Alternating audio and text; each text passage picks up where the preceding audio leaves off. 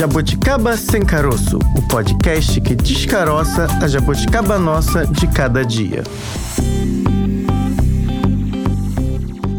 Olá, seja bem-vindo, seja bem-vindo ao nosso podcast. Hoje é o nosso segundo dia de podcast, o nosso segundo dia de jabuticabar. Gostei, um termo novo. Criamos um verbo. Gostei, me Vamos senti jabuticabar importante. por aqui, Francine Augusto? Vamos jabuticabar por aqui, Bárbara Pereira. Gostei, agora vou usar sempre, viu? É você que nos acompanha, que chegou hoje, seja muito bem-vindo. Se já está pela segunda vez aqui no nosso podcast Jabuticaba Sem Caroço, a gente vai já te dando boas-vindas e falando que hoje o assunto tá bom, hein? Tem, como dizemos, pano pra manga hoje aqui o nosso bate-papo, viu? Hoje é dia de política, vamos fazer política e então vamos abrir os trabalhos. Abrindo os trabalhos.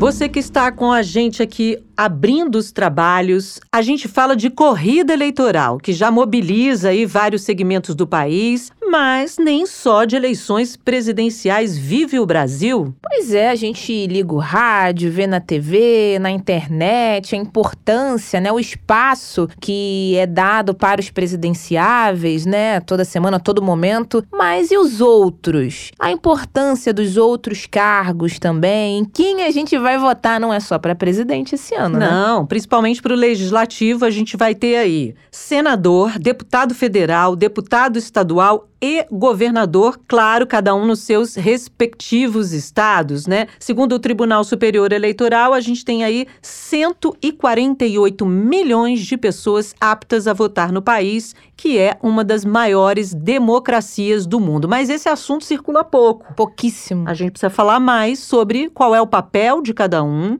quem faz o quê e a importância disso para a gente poder viver de fato essa democracia. Com certeza. A gente depois fica observando os engravatados de Brasília, né? Até um termo que pode ser pejorativo. Não, mas é um representante também. Você às vezes esquece em quem votou. Quantas vezes, Bárbara, a gente já observou, até na minha família, tá, gente? Isso já aconteceu. Quem é aí que você vai votar para deputado? nunca já perguntou e falou: você lembra na eleição anterior, né? Quatro anos se Verdade. passaram e se você não anotou, se você não acompanha esse representante, quem nunca? Ah, mas tem a colinha em família e também tem pessoas que deixam literalmente, Bárbara, talvez alguns ouvintes vão se identificar, pro minuto final, pro segundo, praticamente já lá na fila, pega aquele santinho, aquele papelzinho, a gente sabe que tem regras, né, as eleições, não pode distribuir santinho no dia da votação, não pode ter camiseta, não pode ter isso, mas tem os indecisos ali. Muitas vezes também as pessoas na hora acabam votando nulo, branco, deixando aí a oportunidade de ter um representante, ou seja, o que, que a gente quer dizer? É importante pesquisar, entender, acompanhar e entender que não apenas você deve concentrar sua energia na votação para presidência. É né? verdade. Porque a gente é assim. Eu acho que essa é uma, é uma- A gente pode roubar da música. Uma pergunta que a gente deveria se fazer: por que, que a gente é assim? Por que, que a gente esquece? Por que, que a gente não anota? Por que, que a gente não acompanha? Por que, que a gente vota na personalidade às vezes e não escolhendo as propostas? É isso aí. A gente quer saber disso com um historiador. Vamos descobrir um pouquinho? Para a gente saber um pouquinho sobre isso, a gente conversa agora com um historiador para descobrir por que, que a gente é assim. Politicando por aí. Hoje no nosso programa, quem participa é o professor André Machado, do Departamento de História da Universidade Federal de São Paulo. É um prazer conversar com o senhor, professor. Seja bem-vindo. Queria entender, professor, na história, na, na linha do tempo, se a gente pode dizer assim, historicamente, teve algum fato que afastou o cidadão comum ou afastou pessoas da política mesmo e de não quererem aprender ou entender mais? Ah, isso é um fato que não vai mudar a minha vida. Nos dias atuais a gente sabe, sim, que as pessoas é, entendem que o processo político, tudo faz parte, óbvio, do nosso dia a dia, mas teve alguma ruptura, algum momento na história, a gente- se a gente fizer um recorte aqui do Brasil especificamente, sei lá, ditadura, por exemplo, teve ou não existiu isso na sua percepção? A impressão que eu tenho é que as pessoas elas se interessam por política sempre. Historicamente, isso é visível. A questão, o que a gente entende por se interessar por política. Porque a política, ela, enfim, tal como a gente conhece, né, uma política partidária, enfim, de discussões partidárias, de luta ali de esquerda, direita, de um campo mais progressista, de um campo mais conservador, enfim, tudo isso muitas vezes tem debates bastante específicos que não são absorvidos necessariamente da forma como nós entendemos que seria essa discussão política. Né? Então, o que eu quero dizer com isso? Que as pessoas elas se interessam por política, mas muitas vezes não com o linguajar ou com a percepção que nós temos do que seria o correto de se interessar por política. Né? Então, eu tenho que me interessar no que o deputado X ou Y está fazendo, como é que ele não está fazendo. As pessoas elas se interessam, mas muitas vezes mediadas por meios que aparentemente para nós não parecem ser os mais corretos. Um, uma tendência a votar deputado porque existe uma influência de X ou Y, mas essa é a forma dessas pessoas interagirem com a política, que muitas vezes para nós pode parecer uma forma de interação tutelada ou não interessada, mas que é a forma dessa pessoa se relacionar com essa política. E existe uma certa dificuldade de grande parte da população de entender entender esse jogo, evidentemente. Então, por exemplo, um dos fatores que eu, eu citei anteriormente, na forma como se elege o deputado, o senador, as discussões que existem, né, há uma certa dificuldade de, de ligar o, deputado a sua base. Tanto isso é verdade que você vê que a grande discussão, grande guerra entre o legislativo e o executivo, especialmente no plano federal hoje, é justamente a disputa pelo controle do orçamento. Né? Então, toda essa discussão do orçamento secreto, toda essa discussão se os deputados têm a capacidade ou não de impor emendas ao orçamento e destinar verbas para essa ou para aquela obra, elas têm muito a ver com a, a tentativa desses deputados de influenciarem o voto nas suas bases.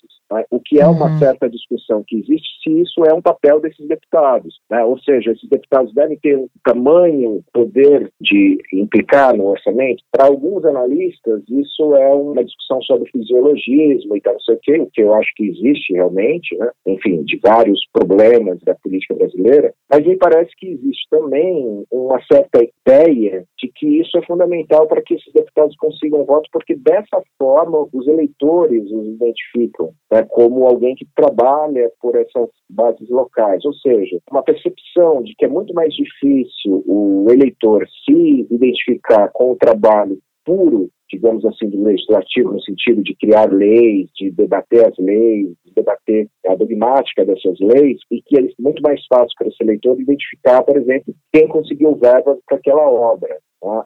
Que está mais próximo dele, né? Exatamente. Então, nesse sentido, talvez o interesse pela política passe por outras questões que não necessariamente são as mesmas que uma elite universitária, digamos assim, que está acostumada com essa discussão em termos mais gerais, do campo das leis, enfim, dessas coisas todas. Agora, professora, a gente gosta de uma personalidade porque tem essa, um pouco essa ideia de que o cidadão vota muitas vezes, como o senhor falou, né? Tá bom, tem a proximidade com o que está feito ali, com o que é realizado ali naquela localidade, mas também com as figuras, né? Isso é uma realidade nossa? Gostar das figuras, das personas, das Quase personalidades, um herói, né? exatamente. Você fala estar em figuras, você diz. Nós somos personalistas? Eu acho que essa é, é uma pergunta que podemos nos fazer.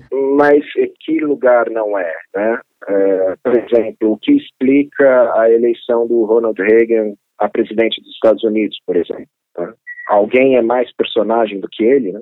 No, uhum. no, no, caso, um ator importante, e que não é o único caso. Nos Estados Unidos tem vários desses exemplos. Você pega um caso que agora ficou bastante famoso, né, que é o presidente da Ucrânia, era um comediante, né, era um personagem de mídia. E, óbvio, você tem as figuras carismáticas, é? como a própria figura do Lula no Brasil, e em alguma medida, né, ainda que, enfim, seja estranho para muita gente, mas é uma figura carismática né, no sentido assim de atrair a atenção de um certo público, que é a própria figura do atual presidente, né, do Bolsonaro.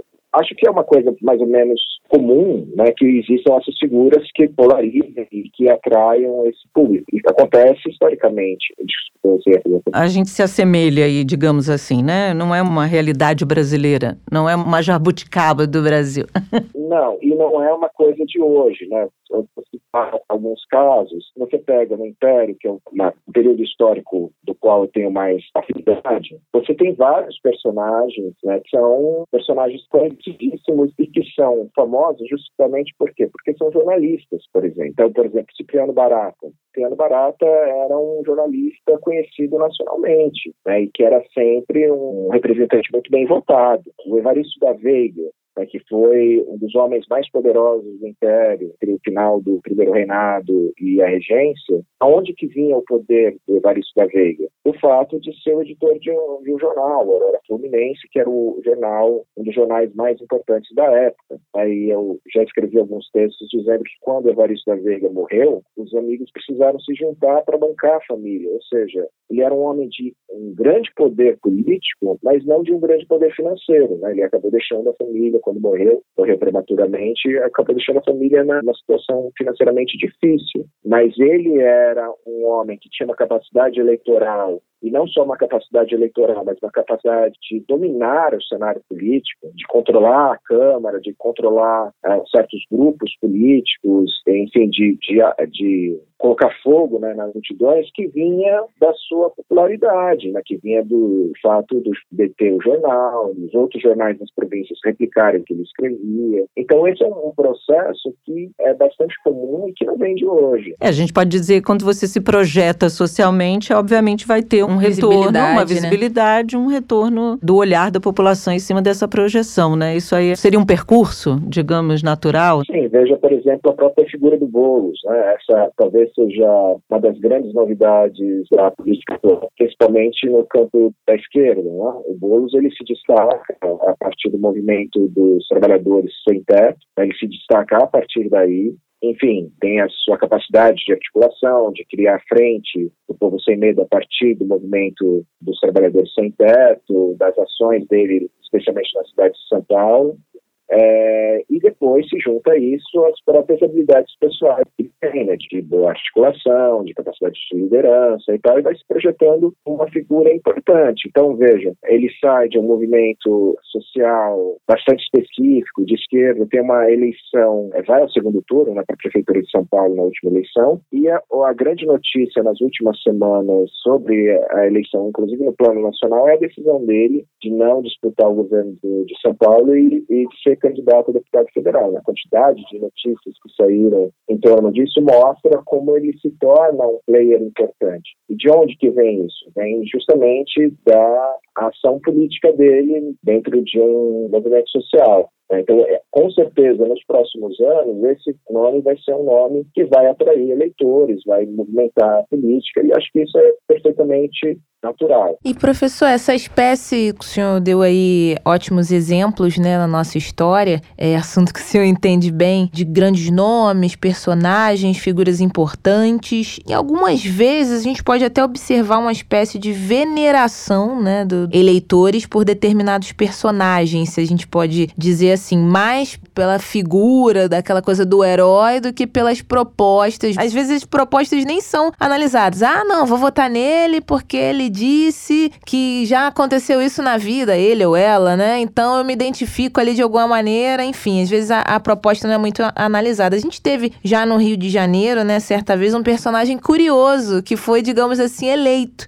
Na ocasião, o Macaco Tião. Nesse caso, acredito que foi uma espécie de protesto também, né? Obviamente não tinha como o macaco virar prefeito. Mas esses episódios, assim, o senhor acredita que de alguma maneira acabam desqualificando o processo político ou não? Nesse caso aí do macaco Tião específico que eu falei aqui no Rio de Janeiro, foi mais uma, um protesto mesmo? O que o senhor acredita sobre isso? Há uma, uma discussão sobre isso né, ao longo do tempo. Eu acredito que você, você tem nesses casos, não só do macaco Tião, né, acho que era, mas é região longe do poder central, então não sei o que, muitos desses deputados chegavam milhões de projetos de leis e tal, não sei o quê. De repente descobriram que não era assim que funcionava, porque de fato não é assim que funciona. Não existe um curso de formação de deputada, né, professor? é, de certa forma, isso se dá na prática. De certa forma, isso se dá na prática. Sim, sim, sim.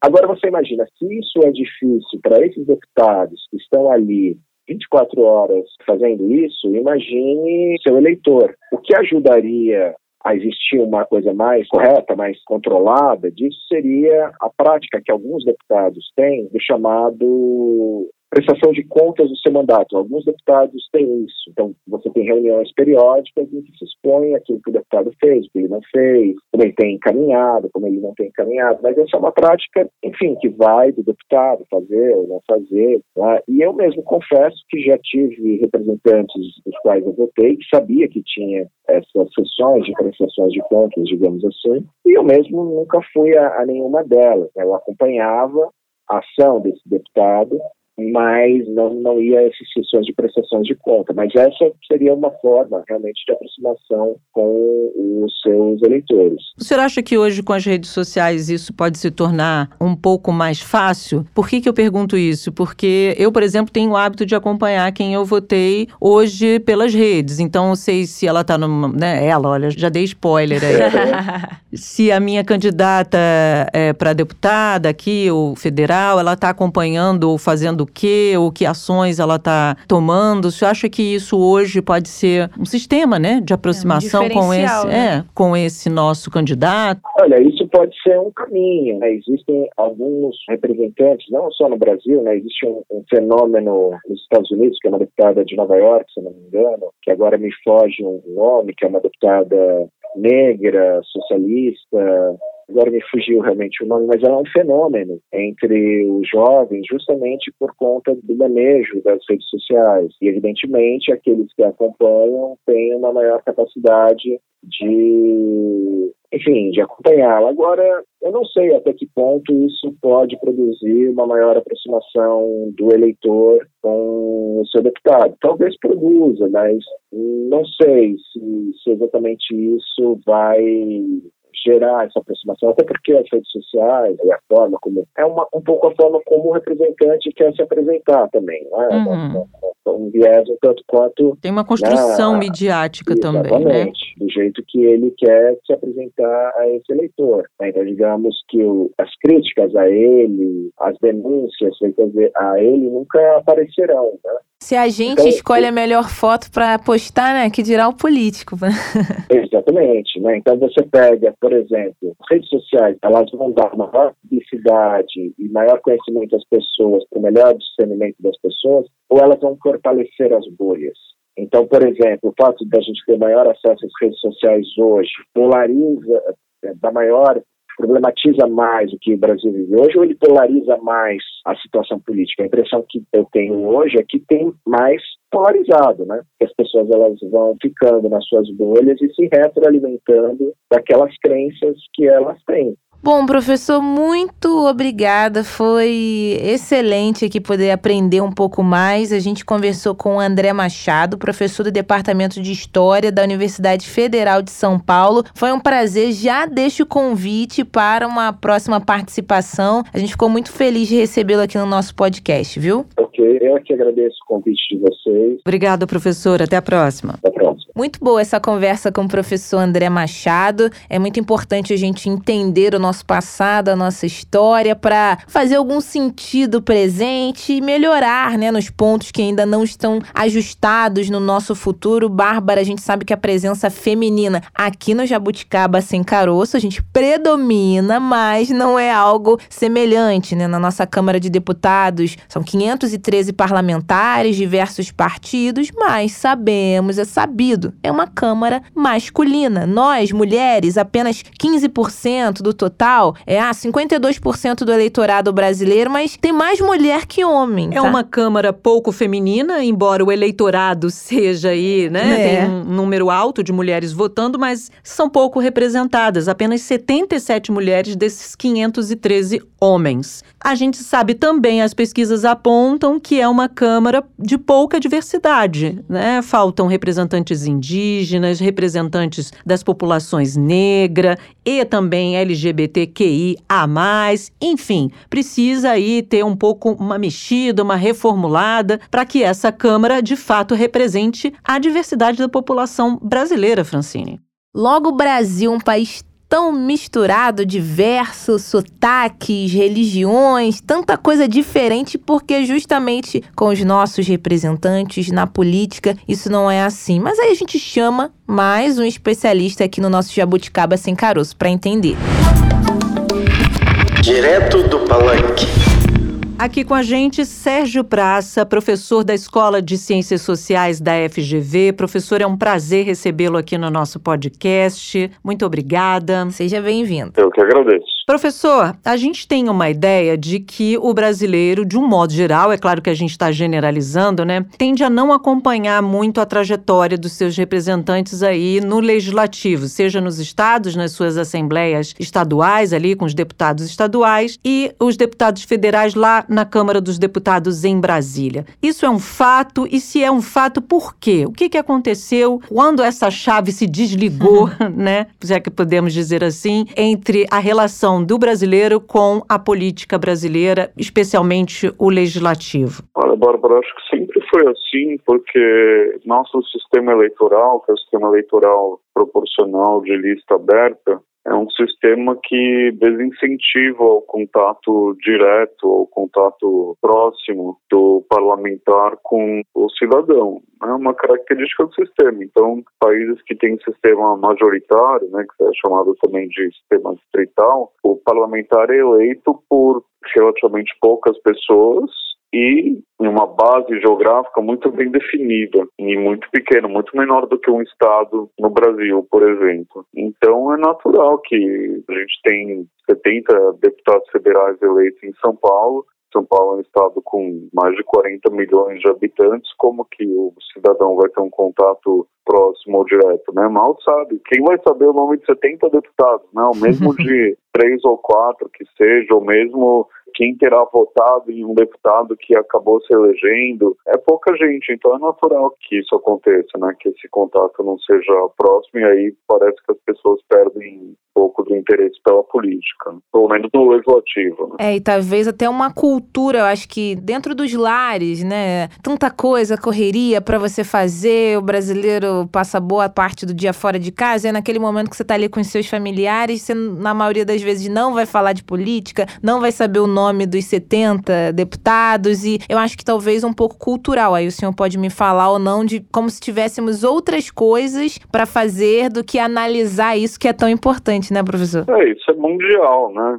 Claro que é só uma pequena parcela das pessoas que vai trabalhar diretamente com política ou se interessar profundamente, mas uma coisa interessante que tem acontecido nos últimos anos, né, especialmente depois do impeachment da Dilma Rousseff em 2016, é a chamada polarização. É, as pessoas passaram a se definir mais como petistas, lulistas ou antipetistas.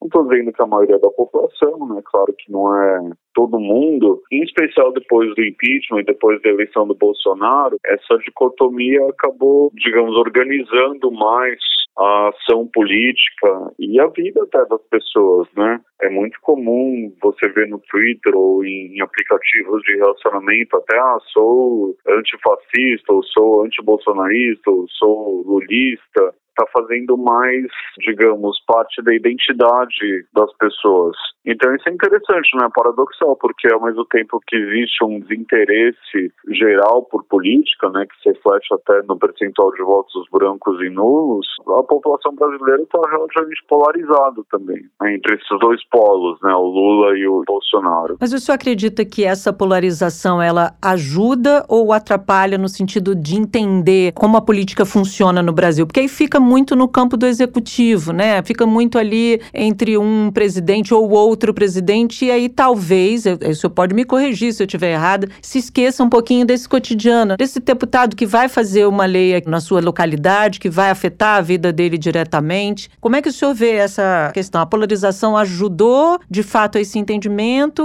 ou não? Olha, eu acho que não ajudou, mas até o, o vereador, né, o deputado estadual, ele pode se definir como bolsonarista ou antibolsonarista bolsonarista, ou lulista, ou antilulista, né? Então, essa dicotomia acho que acaba organizando um pouco a vida política, né? Como alguém que vai fazer benefícios pequenos para uma localidade geográfica ou, ou, que vai atender as demandas de um certo grupo, aí talvez essa polarização atrapalhe ou mesmo seja um pouco importante para o exercício cotidiano da política. Professor, nos dias de hoje, né, a gente tem muito acesso, né, à informação. Você pega o celular, em poucos segundos você faz uma pesquisa, você pode descobrir a vida daquele candidato, é, passar quase que o futuro, se você quiser descobrir também. Hoje em dia a internet tem tem de tudo. E é preciso avaliar também o que a gente encontra por lá, que nem tudo é verdade. Mas assim, é, muitos candidatos vêm com trajetórias excelentes e a gente sabe que qualquer um pode participar do processo, né, democrático ali, se candidatar, seja ele um artista, um cantor, um humorista, enfim. O que importa é a proposta e o que, que ele vai levar de interessante à população. Só que nem sempre acontece deles terem propostas relevantes. E o que vai ali de proposta é como, por exemplo, a gente já teve um candidato que é, eu lembro que no horário lá eleitoral ele falava: Eu não sei o que eles fazem lá, mas palhaçada eu vou fazer. Porque ele era um humorista, inclusive ele ganhou. É, o senhor acha que isso acontece porque, assim, as pessoas votam mesmo assim, mesmo não tendo uma proposta interessante, mas votam no personagem? E, e quanto que isso pode ser prejudicial para a política, né? Deixa de ser algo legítimo, porque são coisas importantes, sérias e às vezes levada com tom de brincadeira apenas, né? É, o fato de pessoas, né, humoristas ou ex-BBB ou celebridades do futebol, o fato de elas se candidatarem não é ruim para a democracia, eu acho, né? Acho que como se for, qualquer um pode querer ser, ser eleito, tudo bem, né? E o que essa prática mostra é que é até raro uma celebridade dessa se eleger. Não é o mais comum, não. Pessoas também não, digamos, não são tão bobas, ingênuas. Mesmo que um partido seja super oportunista e filie alguém pouco famoso ou um tanto famoso para disputar um cargo no legislativo, isso não quer dizer que as pessoas vão votar e apoiar. Então, eu sou mais otimista com relação a isso.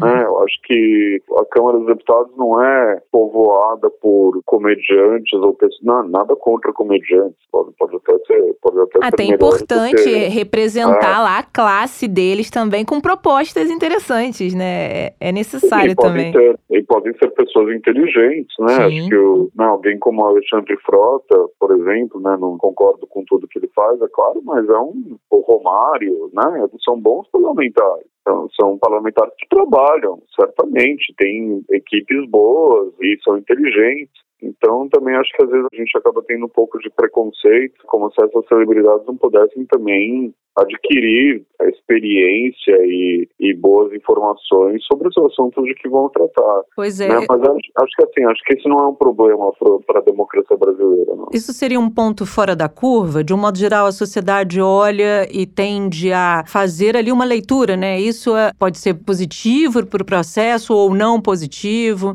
Enfim, como o senhor falou é, que... Eu, eu acho, Bárbara, que sim, o eleitor brasileiro tende a votar escolhendo pessoas, né? E não partidos políticos. Isso sempre foi verdade e provavelmente hoje é mais verdade do que nunca. No entanto, os candidatos né, que a gente pode votar, eles são escolhidos pelos partidos políticos. Não é qualquer um que se torna candidato. Então, embora os partidos não tenham, digamos, um, um, papel, né, como se diz tecnicamente, como atalho informacional, né, quer dizer, o eleitor não pensa no partido antes de votar para deputado, isso não tira a força dos partidos de propor os candidatos que esses partidos acham melhor para o país. Então, é um pouco paradoxal, né, porque por um lado os partidos políticos têm pouca força, né, no sentido de que eles não são reconhecidos pela população como importantes, e por outro lado eles têm bastante força no sentido de que são eles que escolhem os candidatos que serão mais adequados para sua plataforma. Quando tem plataforma, né?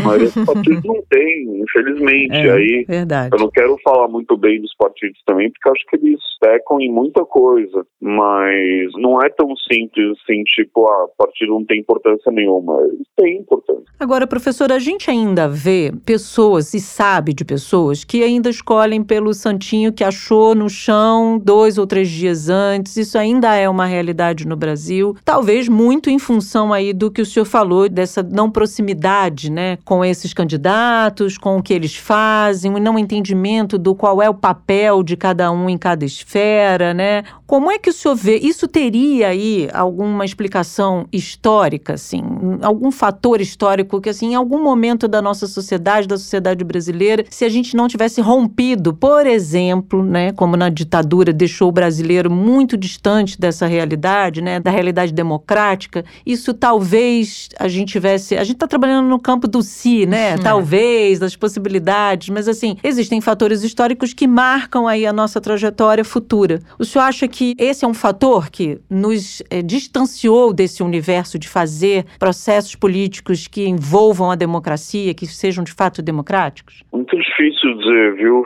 é uma tese, né? Que pergunta é difícil, é uma tese, né? Eu acho que assim, acho que existe uma questão cultural, sim. Existe uma questão também de ser colônia, né? Escravocrata.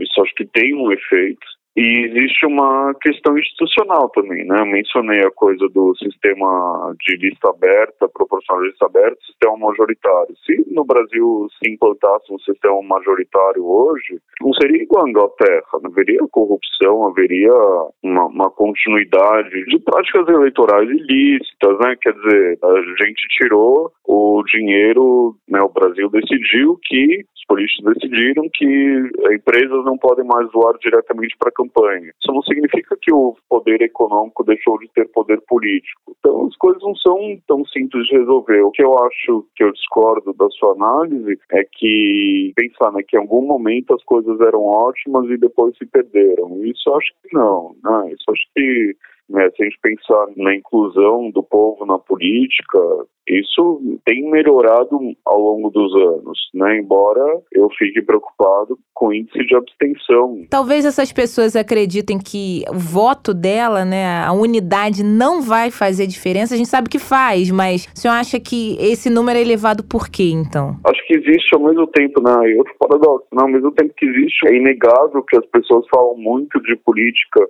Hoje existe uma apatia também, um sentimento de que ah, não importa quem votar, não adianta, né? Não adianta. Mas isso foi uma construção, não teria sido, professor? Esse tanto faz, ah, tanto faz, todos são iguais, nada. não vai dar em nada, é tudo farinha do mesmo saco. Essas expressões a gente tem ouvido muito, né? Eu concordo com o senhor que a gente tem uma coisa do passado, né? Uma ideia de que no passado foi melhor e tal. Eu entendo quando o senhor diz isso. Mas por outro lado, tem uma construção também recente de que fazer política política tanto faz, seja quem estiver lá, né, é, virou uma demonização, né, da política nesse sentido. Essa é a impressão que a gente que olha para a política tem, né? É, mas acho que pouca gente diria que tanto faz ter Bolsonaro ou Lula na presidência. Ah, acho que esse sentimento é sem defender um ou outro, né? Enfim, tô vendo que existe um sentimento de apatia geral, mas para o cargo da presidência, provavelmente não. Provavelmente existe um, digamos,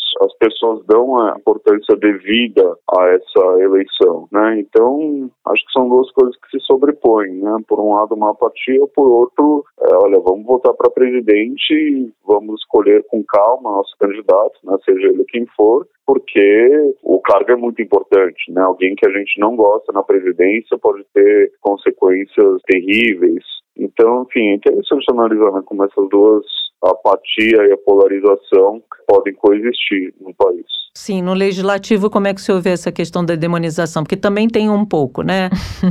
um pouco. Já, o que, que adianta? No, no legislativo, é, no legislativo eu enxergo que tem mais essa coisa da apatia e da demonização Tipo, não importa tanto os deputados que a gente uhum. elege, o processo é enviesado e corrupto. Acho que aí existe mais esse sentimento mesmo. E né? o curioso. Que, que é verdade para muitos é. parlamentares, mas não é verdade para muitos outros também. Né? Então, acho que o legislativo acaba levando a culpa por muita coisa que não é tanto culpa dele. E às vezes a sociedade, né, nós, a população pensa que é alguém distante, é um político distante que você só vê engravatado na televisão, sendo que não é distante porque ele, teoricamente, agora na pandemia não, mas fez um corpo a corpo, ele pediu seu voto, ele esteve no seu bairro. Nós o colocamos, né, colocamos ele lá, então não é tão distante, é que depois parece que tem um distanciamento. Professor, e essa formação da consciência política, né? O senhor falou aí da questão do impeachment, ótima. Eu lembro que na ocasião da votação, alguns políticos que a gente nem sabia, né? A pessoa deu uma frase de impacto lá, foi uma votação super acompanhada. Eu vi bares transmitindo, é, né, os depoimentos, a votação, algo que até então eu, pelo menos, nunca tinha presenciado né, na história da política, e o senhor pode dizer melhor. Essa consciência, essa formação é uma realidade distante? Ela está mais próxima ainda?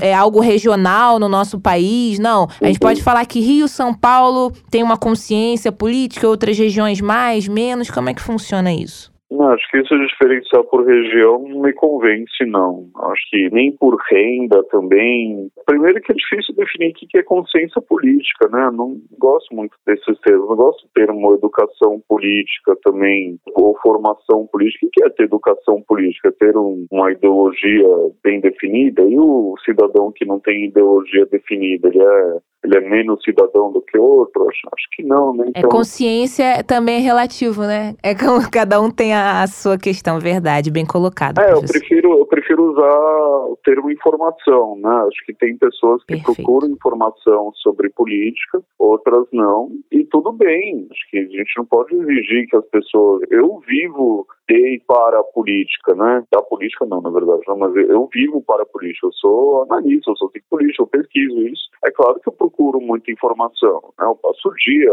lendo e discutindo isso, mas vou esperar a mesma coisa de um médico ou de um de engenheiro? Claro que não, né? Cada um tem sua área. Da mesma maneira que eu não fico preocupado com medicina e engenharia, né? Eu, eu delego, eu contrato médico e engenheiro para se preocupar sobre esses problemas, para resolver meus problemas nessa área. É claro que eu, aí né, o exercício da cidadania e da busca por informação política não é exatamente isso também. A gente não pode delegar o voto a ninguém. A gente não pode chegar em outubro e perguntar para o cientista político da família, ah, quem você acha que eu devo votar? É, pode fazer isso. no almoço bem, de domingo, família... né? Não, minha família faz isso. E a minha atitude, olha, para o legislativo, né, um cargo são mais difíceis de se informar, eu recomendo, eu me informo e recomendo aqui esses candidatos e candidatos. Para o Poder Executivo, eu não recomendo. Né? Acho que pessoas têm plena capacidade de, de ter informações sobre Lula, Bolsonaro, Ciro, Dória, Leite, seja lá quem for. Então, eu prefiro usar o termo informação, né, do que ideologia ou consciência ou educação, porque aí é um perigo a gente, né, se a gente usar isso, é um perigo dividir as pessoas em conscientes e ingênuos, ou pouco conscientes, ou pouco cidadãs, né, não gosto disso, não, acho que todo mundo é, é cidadão igual e natural que algumas pessoas se interessem mais por política, outras menos, mas não gosto dessa ideia de, né, de cidadãos de segunda classe. Todo mundo tem aí suas reflexões, né, em graus variados sobre determinadas ah, coisas. E tem o tempo para se dedicar a isso ou não, né? Sim. né? Uh, Uhum. E tudo bem, bem. É verdade. Professor Sérgio Praça, da Escola de Ciências Sociais da FGV, a gente agradece muito a sua participação aqui no nosso podcast. Muito obrigada por tirar todas essas dúvidas, esclarecer, trazer pontuações que a gente precisa refletir no nosso cotidiano aí sobre o que é política, o que é fazer política e o que era acompanhar política, né, uhum. professor? Muito obrigada, viu? Eu que agradeço. Grande abraço. Abraços. E falando em acompanhar a política, lógico, a gente quis ouvir mais gente, inclusive um observatório que acompanha de perto as ações do Legislativo brasileiro. Olá, professor João Feres, é um prazer recebê-lo aqui no nosso programa. O professor João Feres é coordenador do Observatório do Legislativo Brasileiro. Esse observatório é ligado ao Instituto de Ciências Sociais e Políticas da UERJ. Professor, a gente está aí num ano de eleições, eleições muito importantes, né, para os rumos do país, mas nem só de eleição para presidente vive o Brasil, né? Agora, infelizmente, também não se fala das eleições para deputados federais, deputados estaduais, enfim, para outras esferas que vão aí, né, é, de fato são importantes para o funcionamento aí da política no Brasil. Por que, que a população não dá tanta importância para o Congresso, por exemplo? Eu acho que basicamente porque não existe o noticiário. Isso, os estudos que a gente faz no Chetômetro mostram. O noticiário, ou seja, os meios de comunicação, na verdade, dão uma prioridade imensa para o executivo o Congresso sempre fica, eu acho, a reboque. Quando o Congresso aparece, muitas vezes é em reação ao Executivo. Fora que a cobertura do Congresso é muitas vezes negativa, né? Ou seja, eles dão mais atenção para problemas de corrupção e escândalos e coisas desse tipo do que propriamente para tratam com seriedade a agenda legislativa. Eu acho que assim, existe um N matérias que seriam de potencial interesse público relativas ao Congresso, a tramitação de projetos de lei, que não são cobertas. Então as pessoas não ficam sabendo, dão pouco importância. E quando ficam sabendo é coisa negativa, então aí ajuda mais ainda as pessoas a ficarem desesperançosas. Agora, professor, entendo quando o senhor diz na questão da mídia, a mídia obviamente tem um papel importante nesse imaginário do brasileiro sobre como funcionam as instituições, mas teria algo anterior a isso? Por que, que a população, infelizmente, é sabido que a gente tem um grande número de eleitores que não sabe muito bem ou desconhece esse processo, né? Como funcionam as instituições no Brasil. O que que estaria aí em jogo nisso, né? A falta de uma formação lá na educação básica. O que que explica o brasileiro não conhecer e, ao mesmo tempo, não se interessar muito além das questões aí que o senhor aponta de divulgação midiática? É, eu acho assim, assim não é só, isso não é só um problema do Brasil, mas falando do Brasil, nós não temos nenhuma educação básica, por exemplo, na escola fundamental, no ensino fundamental, não há é, matérias que explicam como funciona funciona a democracia. Isso é uma falta tremenda. Eu sou um defensor assim, aguerrido de que crie uma matéria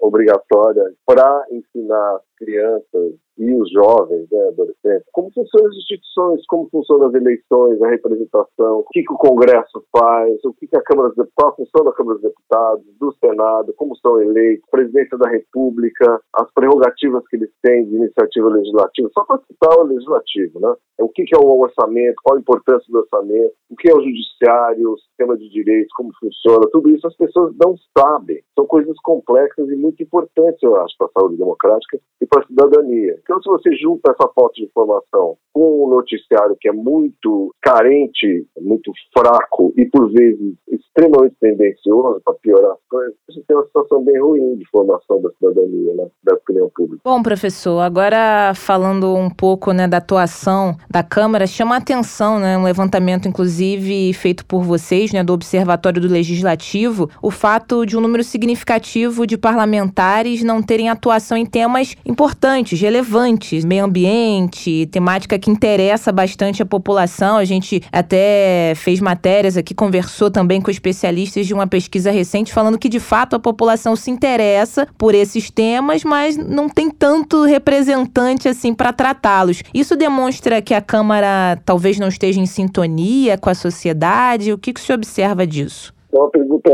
difícil. Eu acho que a Câmara, ela de fato, tem um problema de sintonia com a sociedade. Quando, porque o que você está falando, na verdade, é o seguinte: é que você está comparando duas coisas, né? Porque as pessoas, os representantes que estão lá, são eleitos por toda a população. Tem muita gente que vota muito desinteressada, ou que vota em qualquer um, pega santinho no chão, segue recomendação de amigo e tal. Então você vai ter uma representação lá que é muito mais frouxa do que essa representação mais ativa da sociedade civil, meio ambiente. Então, as pessoas que falam sobre meio ambiente são pessoas que são super interessadas nisso, militam nisso tal. Aí, quando você pega um sumário da sociedade civil, organizar essas demandas, qualquer que seja, igualdade racial, igualdade de gênero, meio ambiente, qualquer que seja, até direitos latifundiários, qualquer que seja, é sempre diferente do que a escolha popular produz, porque você está pegando aí somente a nata dos mais mobilizados. Então tem uma tensão entre isso, isso é natural. E a gente olhou a pesquisa do observatório e o que nos chamou muito atenção aqui para gente é que a gente está aí vivendo um cenário de muita preocupação com mudanças climáticas. Aqui no Brasil, a gente tem aí uma série de tragédias já nesse ano, né? Nesse é. início de 2022. E, ao mesmo tempo, o levantamento do observatório mostrava lá, assim, poucos partidos e os partidos mais à linha ali, progressistas, né? Mais para esse campo progressistas. E aí, por outro lado, a gente viu ali partidos e grupos com uma posição, inclusive, negativa, né? Tinha ali um percentual negativo receptivo nesse sentido de olhar para esse tema? A maioria. Pois é. Então, assim, a sensação que nos deu quando a gente faz essa pergunta é muito nesse sentido de falta de sintonia com o que estamos vivendo na sociedade brasileira. A sociedade está preocupada porque vivencia a tragédia. A todo momento, né? A todo momento. Para onde o Congresso olha, na verdade? A população, de fato, não está preocupada com o meio ambiente. Desculpa falar isso diretamente, eu faço muita pesquisa de opinião também, não faço só as pesquisas legislativas do LB. E a gente tem feito, inclusive, sobre meio ambiente e opinião pública, e você vê que a população, principalmente o pessoal de baixa renda, não está preocupado com o meio ambiente diretamente. Eles estão preocupados com a inflação, com o emprego, com a saúde, com a educação. Assim, principalmente devido a essa crise econômica que a gente está atravessando tão longa e toda a, o desmonte do Estado, né, das políticas públicas que o governo Bolsonaro promoveu promove, as pessoas estão numa carência tremenda. Então, assim, a, o meio ambiente geralmente é uma questão muito sofisticada. As pessoas têm que entender o aquecimento global, às vezes esquenta, às vezes esfria. Então são coisas muito mais difíceis delas demandar, entenderem e, portanto, né, transformar aquilo numa demanda política do que essas coisas mais urgentes que hoje mobilizam o eleitorado. Então não existe esse anseio da sociedade como um todo por uma solução para a questão ambiental. O que existe, como eu disse para você, são grupos organizados da sociedade civil que demandam por isso. Muito corretamente, por sinal, que é um problema muito sério. A questão é que imaginar que uma sociedade que está na situação da nossa, ou seja, uma sociedade que está jogada às traças, numa crise tremenda tanto tempo, tantos anos, né, vá pautar o meio ambiente como uma coisa primordial, uma das pautas mais importantes, eu acho que é uma vã esperança, não vai acontecer isso. Então, de fato, o que, que a gente pode esperar? O que, que a gente tem vivenciado em relação a esse Congresso? Para onde ele olha? Esse Congresso é um Congresso altamente capturado pelos interesses do agronegócio, na verdade, comandado pelo Centrão, onde agronegócios evangélicos ocupam assim posições de grande poder. Então, assim, esperar, por exemplo, em relação ao meio ambiente, algum tipo de progresso nesse Congresso é muito difícil. Ele é bem alinhado com o governo Bolsonaro nessa pauta de degradação do meio ambiente, eu acho.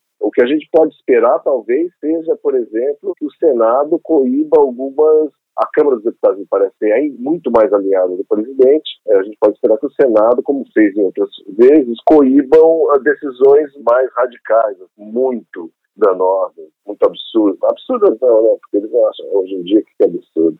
É, mas então é isso, eu acho. No máximo, algum tipo de defesa do radicalismo dos matadores por parte do Senado, mas e mesmo isso tem que ser articulado, porque me parece que o Senado, por um lado, ainda que tenha coibido o governo, segurado o governo Bolsonaro em várias pautas, a pauta do meio ambiente é uma pauta um pouco mais difícil para o Senado, porque tem muitos, muita gente ligada ao setor rural. De fato, o Congresso é que chancela o voto do eleitor. A gente vê, né, as decisões presidenciais são revistas e também queria saber se o eleitor ele tem essa consciência, porque o Congresso ele consegue aí podar decisões do presidente e a gente inclusive, né, esse aqui é o motivo da pauta de hoje, nem só de eleições presidenciais, às vezes a gente foca muito muito, não, eu vou votar no presidente X porque ele vai mudar o Brasil. Só que a gente sabe que o mandurinha só não faz verão. Então, o eleitor, né, é, o brasileiro, ele tem essa consciência que é aquele grupo ali que vai de fato tomar as decisões e não só o presidente? Olha, eu acho que varia muito, viu? Quando o eleitor tem uma propensão a mais a votar em partido, olhar para partido e tal,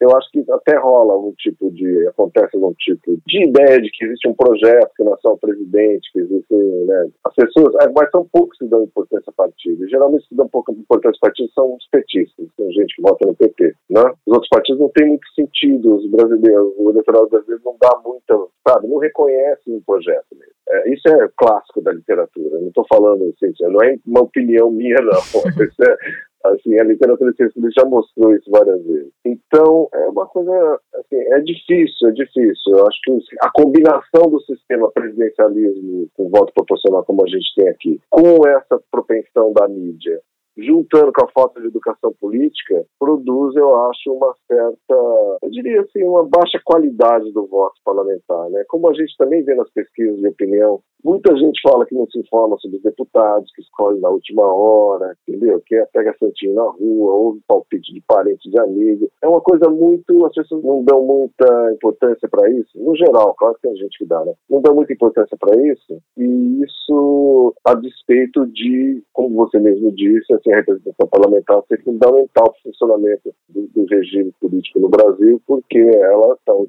tempo todo, vamos dizer assim, numa conversação com o executivo, limitando o executivo, às vezes até chega a o executivo, mas assim, numa exerce um controle e, e, às vezes, na verdade, pautando políticas públicas. Eles também têm iniciativa legislativa. Né? É verdade. Agora, professor, nesse sentido que o senhor está apontando aí, de um Congresso que poderia ser diferente, né, de fato, alinhado com o que se espera a sociedade, mas a sociedade muitas vezes, por outro lado, também desconhece essas atribuições, né? É, quem é que se beneficia com isso, né? Porque a gente pode dizer, olha, tem alguns ganhos para determinados grupos, né? Quando você tem uma sociedade que desconhece aquilo que aquelas pessoas ali estão decidindo em relação ao país. Quem é que se beneficia com o fato de a sociedade não entender, não compreender as ações ali dos congressistas? Quem se beneficia são os mais ricos. Isso é bem simples. Porque, assim, os mais ricos, empresários, os banqueiros, as classes, vamos dizer, dominantes. É simples, porque eles, são, eles têm interesses diretos na administração pública, na aprovação de lei X, lei Y, que vai dar um, vantagem aqui, uma vantagem fiscal, uma vantagem de, de várias naturezas que eles, né? E, ou vai criar, na verdade, ou nas concorrências públicas, tudo isso, porque eles têm, é, primeiro, assim, acesso à informação muito grande, eles influenciam a grande mídia, que é uma grande, que a grande mídia brasileira, infelizmente, é muito mais alinhada ao capital, aos interesses né, de quem tem dinheiro, do capital mesmo, do que do povo. E de essa defesa apaixonada no neoliberalismo, né, do Estado pequeno. Imagina, num país que as pessoas são pobres, assim, tem tanta desigualdade, as pessoas precisam de política pública. E não bastasse isso, quem tem dinheiro, ou seja, as pessoas mais poderosas, as classes, tem vários termos para isso, né, elas têm acesso ao lobby, ou seja, pagam gente para ficar fazendo pressão para ficar seduzindo os deputados, convencendo deputados e senadores em Brasília, escritórios, fazem assim, somas virtuosas para fazer esse tipo de influência que o cidadão comum não tem nenhuma capacidade de fazer. Não é à toa que a gente tem um número de congressistas muito alto, um percentual muito alto ligado ao mercado de trabalho, né, ao empresariado. É, a gente tem, exatamente, tem uma super representação de empresário, tem uma super representação de gente ligada ao agrobusiness. E esses caras têm poder de agenda, porque eles vão lá, pautam os deputados, convida para jantar, recepção e o que, que, mais a gente não sabe e apresenta o projeto de lei e dá um palpite como faz projeto de lei, assim, é, sabe que eles chegam a fazer projetos de lei, né?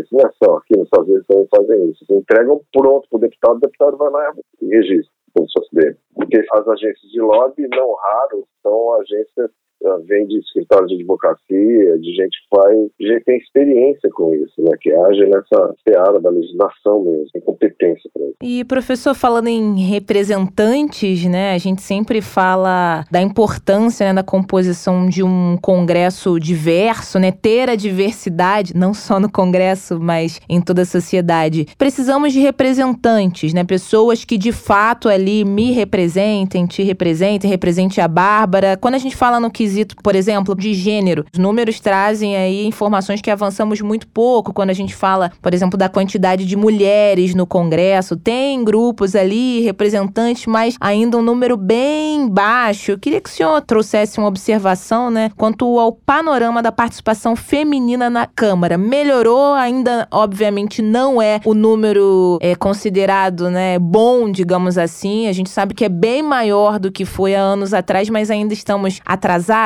nessa questão de gênero, por exemplo? Certamente, na questão de gênero e racial, nós estamos bem atrasados. Né? Não vamos esquecer que tanto mulheres quanto negros são mais de 50% da população participados. Então, assim, tem muito que andar ainda nisso. E essa participação feminina também é, ali, agora que a gente está vendo algumas mulheres em mesas importantes, né, professor? Isso também precisa avançar nesse sentido, né? Nosso estudo mostra isso, né? Não sei se esse ou o anterior, assim, é, não é só que tem poucas mulheres, elas não estão nos cargos de poder. De decisão de, de questões importantes ali na Câmara, né? Sim, a, a Câmara tem uma hierarquia enorme de poder, né? Assim, estão muito longe de ser iguais os deputados. Você ocupa os cargos de presidência da Câmara, presidente de comissão, relatoria, né, de PL, assim, essas coisas tem muito, ou, ou líder da oposição, líder do governo, assim, tem, ela é bem desigual. Professor, o senhor falava anteriormente a essa questão do gênero, uma questão que também nos preocupa, eu acho que preocupa em parte a sociedade. O fato também de a gente estar muito tempo ouvindo questões como ah, essa instituição não nos representa, fatos, né, imagens muito negativas em relação a esse fazer político na Câmara, né? O quanto isso também atrapalha a imagem da sociedade, né, na questão da credibilidade. Isso vem ao longo dos anos, né? A política é tudo ruim, o político não presta, político é isso, e aí você desacredita uma sociedade inteira nesse lugar, nessa instituição, nesse fazer político, né? Nessa política que é importante para a democracia. Como é que a gente fica no meio dessa balança aí, né? Porque é uma balança complicada. De fato, ainda precisamos avançar em muitas questões, como o senhor apontou, de diversidade, representatividade, de pautas que sejam importantes para a sociedade, mas por outro lado, essa demonização dessas instituições, essa demonização também tem trazido impactos, né? Para a população entender e aderir a essa ideia de que sim, esse é um espaço importante para se fazer democracia no Brasil. Esse, é, para mim, é o problema principal. Assim, a questão, na verdade, assim, que está por trás do voto do Bolsonaro, dessa insistência do Bolsonaro manter um apoio de 30% da população ainda, eu acho que é um reflexo dessa desesperança, porque o Bolsonaro é antipolítica, né? o antigoverno. Agora, esse fenômeno não é só brasileiro, né, professor? A gente vê em muitos outros países essa ideia do novo, o novo do combate à corrupção. Vai fazer diferente. Nossa, esse vai fazer diferente, esse vai. Enfim, né? A, a, a ideia. Eu acho o seguinte: no, principalmente nos Estados Unidos e na Europa e em outros lugares do mundo, eu acho que existe uma desesperança com a política, mas essa desesperança com a política, ela advém do fato de os políticos no campo progressista, da esquerda, da centro-esquerda, como os democratas nos Estados Unidos, Labour na trabalhistas na Inglaterra, ou na França também, ou mesmo social-democracia alemã, se tornaram tão pró-mercado, tão pró-business, tão contra o trabalho, na verdade, que eles acabaram alienando demais as fatias pobres, esses trabalhadores da sociedade, como os brancos pobres nos Estados Unidos, que viraram todos trampistas, ou os neofascistas da Europa também. E esse processo assim, de virar as costas para o povo foi o que causou esse ceticismo político nesse país. No Brasil não foi isso, porque no Brasil, assim, durante os governos do PT, os mais pobres estavam realmente tendo vantagem, estavam melhorando sua condição. O que foi, na verdade, foi uma enorme campanha pública crédito da política foi movida pela Lava Jato, pela grande imprensa. Então, o povo foi convencido de que a política era uma coisa ruim, corrupta, fazia mal a ele, né?